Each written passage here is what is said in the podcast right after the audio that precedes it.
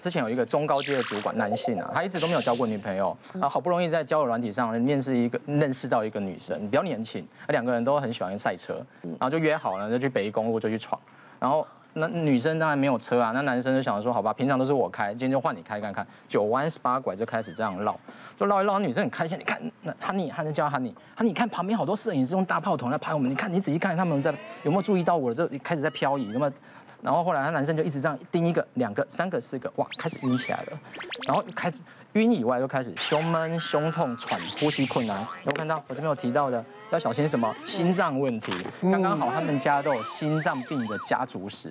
哦，赶快，他就说你拜托你停下来，我们赶快去急诊室，就去急诊室去检查一下。那医生说没事啊，心电图也没事，抽血也没事，你应该只不过是单纯的晕车。那个男生哦，那个主管还是很担心，他说帮你就去耳鼻喉科诊所检查一下好了。然后后来就来我们的门诊做检查，检查完听完他的叙述，我就跟他说，你这是动晕症发作。搭车的时候如果会晕车人，建议啊，如果可以的话。注视前方地平线，千万不要上面数电线杆，数着数着你就晕起来。嗯，他他他那个摄影师就像好比在数电线杆一样。嗯，然后前晚饮食一定要清淡啊，如果可以的话就坐在副驾驶座。那像如果搭飞机，我们就坐在正中央机翼旁边。如果是公车啊或者是船啊，就坐在中间，摇晃会比较少一点的地方，会有改善。因为我是生过小孩之后才忽然有这个事情，生过小孩之后就忽然会晕眩，就跟荷尔蒙啊。对，然后就后来就发现 年纪大了。没有，月子没做好，再做一次就好。那要怎么训练？再做一次。其实其实有些时候我们会呃像像有时候有一些长辈呃我会请他就是去买贡丸。然后有一个叉子，就插着，然后就请他立在前方。那平常没事的话，就专注他，我们就跟着这样子，头一开始是头不动，眼睛动，上下，然后这样左右这样动，头不动哦，眼睛动，然后接下来再头动。对，然后眼睛不动，跟着他走。一定要插贡丸，不能插卤蛋。类似啦，卤蛋也可以。不是那根上面什么不是重点。什么？我今天去看耳鼻喉科那医生也是跟我说，他叫我看着他的手，他叫我这样摸鼻子，然后点。然后他他又稍微有情绪哦。然后就这样持续大概一两分钟，我就说。这种没有智商的动作，我到底要做就说，因为他要确定我不是小脑的问题。嗯，我们会晕在坐车的时候，其实是我们在管平衡，是眼睛跟耳朵都有在管平衡。嗯，所以你眼睛进来的讯号跟耳朵进来的讯号有点不平衡，像你晃来晃去的时候，可是你看的东西没有配合，那个刚好那个晃动的角度，你就很容易觉得晕。嗯，那。嗯，我们有一个小病人就很天才，大概才二十多岁，因为他很容易晕。那后来他说，他朋友给他建议说，玩三 D 的游戏可以做训练。他去玩三 D 游戏，他就一直吐，玩一下就觉得哦，就觉得不行，看不完呢。对，那可是后来他玩到有一款游戏的时候，他不会想吐。那款游戏就是枪射击的嘛，中间有一个十字要对着人家去瞄准，他眼睛就看着准心啊，这样瞄的时候，因为其实这是真的有意义。当你一个面对一个地方准心在旋转的时候，你在空间上比较不会有一些迷失的状况，比较不会出现我们的视力跟我们的旁边的耳朵平衡感出现一个落差。所以这时候，哎，他觉得就改善的蛮多了。所以后来他晕车的状况，他怎么做？他在他们家车上前面的玻璃上面贴了一个十字。真的假的？真的就有改善。那原因是因为他会去配合的主要的那个视线的部分。它比较有在空间中有一个定义，有个焦焦点，对，有一个位置，然后它在转动的时候，它就能够比较能够对着这个东西在转动，跟我的那种两个平衡感的落差比较不会那么的失焦啦。好妙的，自由姐，我们去玩线上游戏。不要去打了，不要去打了。我们当狙击手不错，狙击手那秒一样，对吧？一直跟着走，哇。我以前当学生的时候就很常会搭公车，可是我说搭公车，你上公车就会闻到一个公车的味道。我闻，我就坐着的时候就会容易闻那个味道，加上我又是我会很容易胀气嘛，所以我不知道怎么吸一吸就觉得肚子很胀，然后头又很晕，所以我每次一上公车，我第一件事情呢，我不是滑手机，我就闭着眼睛睡觉。因为我只要一闭着的时候就好很多，但是缺点是你睡闭着太久，它就睡着，你就会不睡，不小心就睡到公车总站。然后，然后后来我我我长大以后，就是就这这阵子去坐那个高铁，那天我就肚子超饿的，然后我朋友就帮我买炸鸡呀、可乐，然后我那天真的超饿，然后高铁在快速移动中，我也吃的蛮快的，然后吃一吃，一下高铁，然后我头瞬间超晕，那你就觉得好像你的世界在天旋地转。我想说是因为我刚吃太太快怎么样？就不是，是你会感觉一直往同一边同一边去偏，然后我是最后已经整个要都是快要倒在地上，是我朋友扶着我，他说：“哎，我们要去医院。”后来就检查，他想说是我的耳石是滑落的状况，不是耳屎，不是耳屎，不是耳屎，是耳石，耳屎耳屎滑落应该很高兴啊。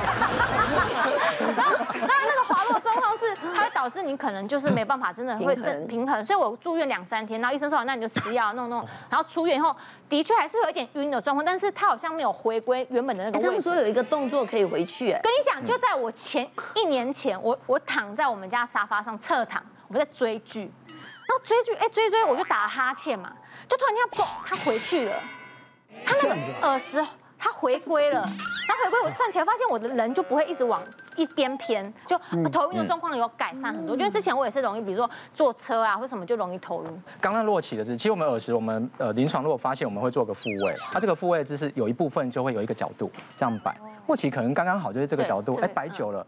然后慢慢的、慢慢的，他在滑水道里面，他的耳石又飘回去他该有的位置，哦，就过关了。啊，那个打哈欠那个嘣一下有加分的作用。像我们在做耳石复位，有些时候我们会用个按摩器在那边嘚嘚嘚嘚嘚震动，加速它的回位。那我们之前也遇过一个很好玩的，就是有一个阿姨，她她差不多八九点就到急诊来报到了，因为他们六点他们要去北海岸去看风景，上交流道，然后。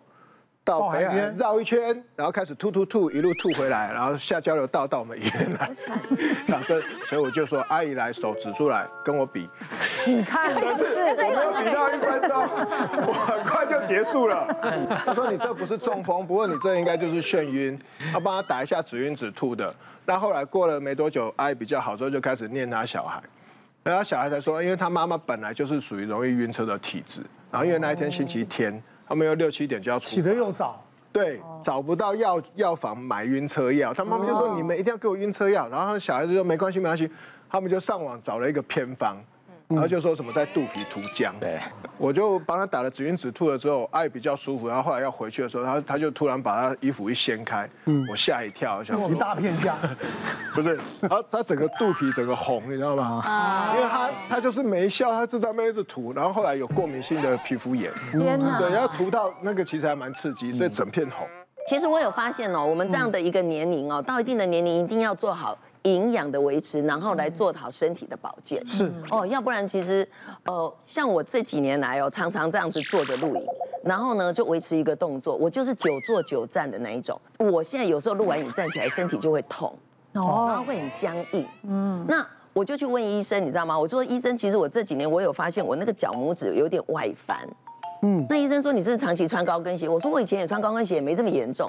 他说很简单嘛，你现在年纪大，然后你长期姿势不对，第一我又没运动，这是最重要的。嗯，所以我那个核心肌耐力不够了，你知道吗？嗯，所以他说你就身体就会变得有一种那种代偿作用。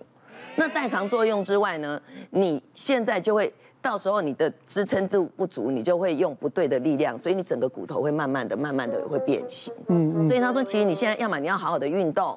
要么你就要吃一点营养的东西，让身体的营养度维持住，是这样子才可以维持我们身体的灵活度。所以我那时候就开始在网络上找啊找啊，我就找到那个这个这个灵活犀利的一个小白定。这个灵活犀利的一个小白定，我个人觉得它很赞的，就是它有让我可以很灵活的 UC 兔。你知道那个 UC 兔里面就有含。非变形的二二型胶原蛋白，嗯嗯嗯，UC2 的效果呢，就是葡萄糖胺加软骨素的三点四倍，所以我就觉得，哎，开始用它之后，我就觉得我的行动力就好很多，而且我觉得它最赞的是，它还有哦，人家那个海洋的三大配方。它第一个就是整只的那个北海道的野生鲑鱼的鼻软骨，然后里面有非常珍贵的一个蛋白聚糖，不然你看人家北海道的那些日本老人，哎那边又干又冷哎，是人家那边也很嫩 Q，你知道吗？嗯嗯，健康，对，超健康的，所以其实用食物里面来做补充，我觉得哎这个我可以接受。然后它后来它还有第二个，它还有鲨鱼软骨，鲨鱼整条里面都是那个。那个软骨跟结缔组织嘛，不然鲨鱼那么大一条，很快就可以去追那些鱼鱼种，鱼种速度超快。你知道那个灵活度是有力量的，你知道吗？嗯嗯。还有第三个是我比较少看到的，就是煎鱼的一个弹力蛋白。嗯。哇，因为我觉得那个煎鱼的那个弹力蛋白，我就觉得好神奇哦。我觉得日本人真的很强，他们每天呢都会来把煎鱼烤来放在汤里面啊，或者放在寿司里面，就是那个柴鱼片，有没有？对，就是那个柴鱼片。嗯，所以他们从饮食当中每天都在保养，每天都在吃它的营养，维持它的一个体力。所以其实他们难怪他们的那个长寿村的老人，他们的灵活度都很棒，你知道吗？所以我觉得现在我们也不用像他那么麻烦了，这种小白定一天一颗。你要知道，就维持我的一个体力，然后维持我的健康。嗯，其实人生真的是这样，大家都应该同意一个概念：人生的重点不在生命有多长，而是在健康生命有多长。是，因为一旦不健康，真的一点都不开心。所以卫生福利部的统计，我们平均的国人的寿命大概是八十点七岁，那我们的健康的寿命是七十二点三岁。哎，大家一减就知道，数学马上算算好了嘛。不健康是八点四岁，是，所以八点四年不健康的状态，那个八点四年指的是你有可能是卧床，有可能是你失能功能失去了，你需要帮别人的协助才能做你日常生活一些事情，对，这真的是一个不是很快乐的日子啦。嗯，那会有这样子失能的状况，跟我们的身体健康状态一定有关系，像是三高啦，像是我们的体重过重啦，抽烟啦，喝酒这些不健康的生活形态，会去影响到后续未来的以后。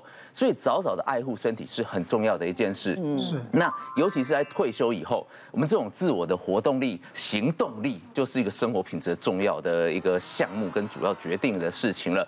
那大家开始想想看。如果说你平常连哎爬个三层楼，不要说三层，两层就喘，走一走就喘，然后回到家的时候就觉得累到什么事都做不了的状态，其实这是暗示着体能开始下降、行动力下降的一个状况。